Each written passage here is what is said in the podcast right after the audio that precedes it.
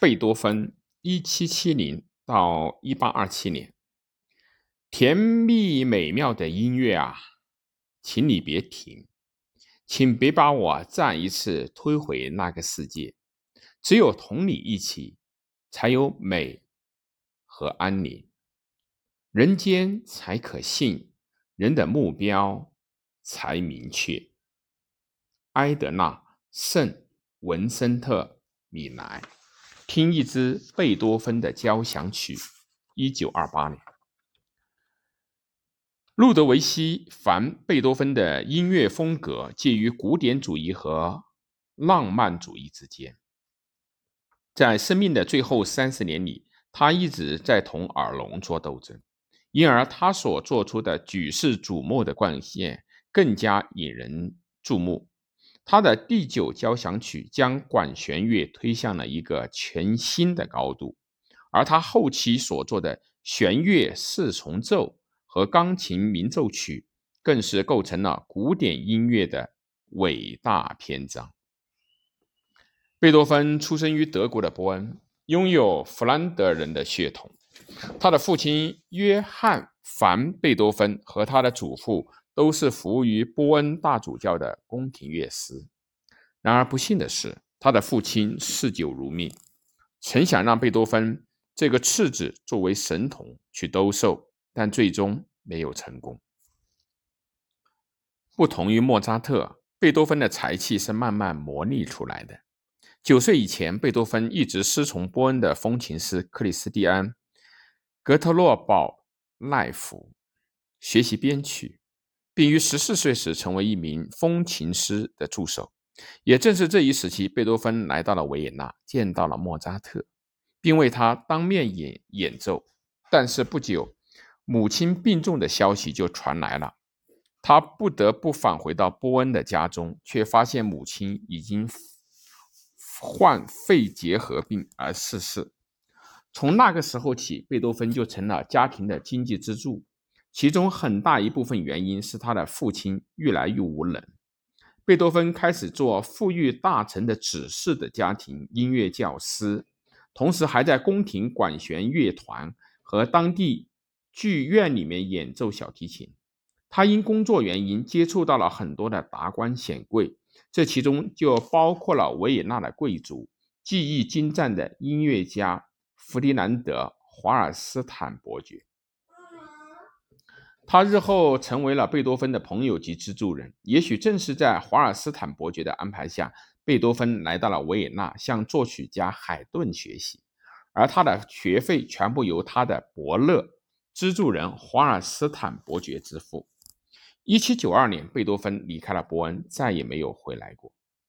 贝多芬专业的钢琴演奏深深感染了维也纳音乐沙龙的成员和那里的贵族。他演奏的曲目很广泛。人们认为他甚至比莫扎特更擅擅长于即席表演。那个阶段，他的编曲囊括了钢琴奏鸣曲、变奏曲、协奏曲以及他的前两部交响曲，这些都是受到他心目中的英雄莫扎特和海顿的影响而做出的。至此，一直到一八零二年，是贝多芬的早期创作期。在这段时间里，他写就了一些重要的、杰出的、优美的钢琴作品。不同于他晚期的那些作品，这一阶段的作品没有那么强烈的革新感。而此时的耳聋问题也突然加重，不容忽视。他几乎绝望，也许是自认为表演生涯到此将要结束，于是他把重心放到了编曲上。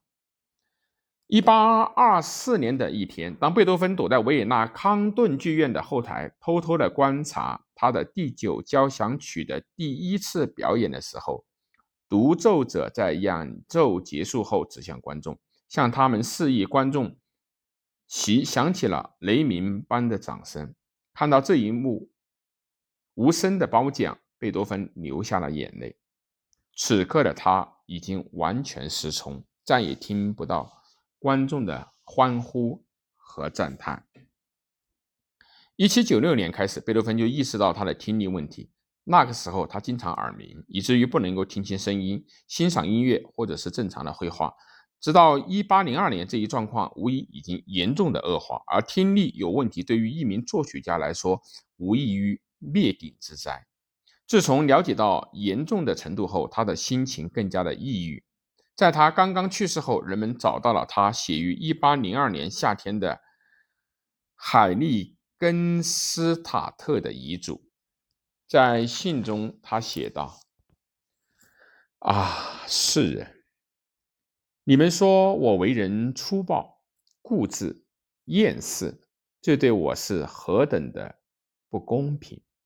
你们不了解隐藏在外表下的原因。六年来，我处在何等绝望的境地！庸医的治疗使我的病情更加的恶化。我年复一年怀着好转的希望，但都落了空。最后不得不看出，这是一种旷日持久的病症，治好它需要许多年。也许，它就是一种不治之症。据他所说，他之所以没有自杀，是因为他还要追求艺术。在没有完成我觉得有责任要完成的作品之前，我未曾想过逃离这个世界。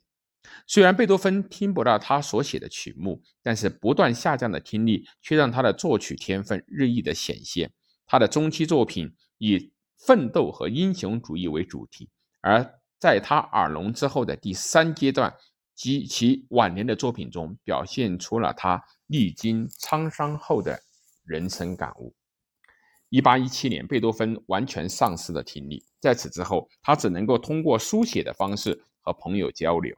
他留下的那些笔记本都是极富意义的历史资料，上面记录了他关于自己的音乐和想法、意见以及正确的诠释方式。在他的配乐本上也存在着相当的记忆。贝多芬的验尸报告显示，他的耳内明显膨胀，这也是他逐渐失聪的原因。后来各种各样的解释层出不穷，其中包括他感染了梅毒或者是伤寒。小时候，父亲的毒打给他造成了身体的创伤，以及他为了保持清醒而把头浸入到凉水中。经过对他的头发的检测，人们发现其中的铅含量严重超标，这无疑给他的身体造成了伤害，也许还解释了他为何情绪不稳定。贝多芬失聪的真正原因，我们永远都无法得知。但有一点却是可以确定的：他同命运做斗争。并建造出流芳百世的音乐世界，他是真的英雄。定居维也纳以后，贝多芬创作了一系列的经典之作。一八零三年，他所创作的第三交响曲，本来是来歌颂拿破仑·波拿巴的。那时，他的革命热情在贝多芬心中创造了一个英雄形象。然而，就在一八零五年的五月，拿破仑宣布称帝，贝多芬大失所望，愤而取消了题词。但是这部激动人心而充满力量的交响曲却成了贝多芬音乐道路上的一个路标。一八零六年发行时，它被改名为《英雄交响曲》。贝多芬在创作中期写了大量的曲目，其中包括钢琴奏鸣曲、华德斯坦热情第四钢琴协奏曲、祖莫夫斯基四重奏小提琴协奏曲。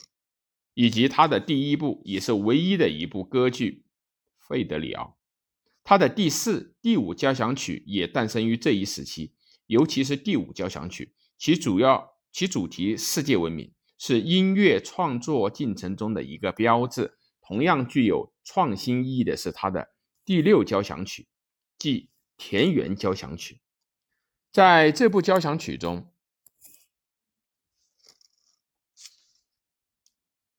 贝多芬利用木管乐器模仿了当地乡下的鸟鸣声。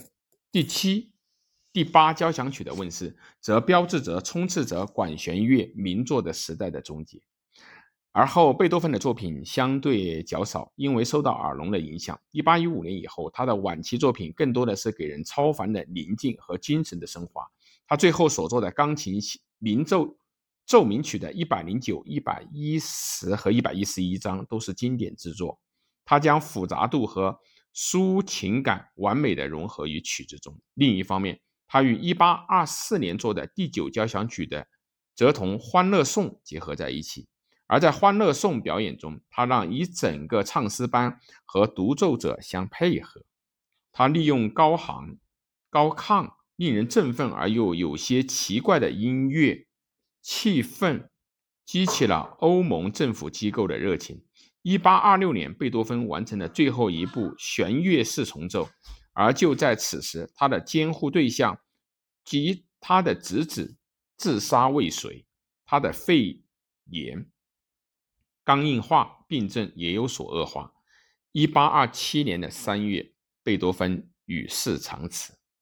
因为长期的心情抑郁、情绪不稳定，贝多芬不能很好的处理人际关系，他一生未娶。然而他去世以后，人们却发现了一封写给。不朽的爱人的信，因而很多人推测他有一个秘密的已婚的情人。贝多芬的葬礼盛况空前，这与他作为闻名于欧洲的作曲家的身份相符。他是当时甚至是人类历史上最伟大的作曲家之一。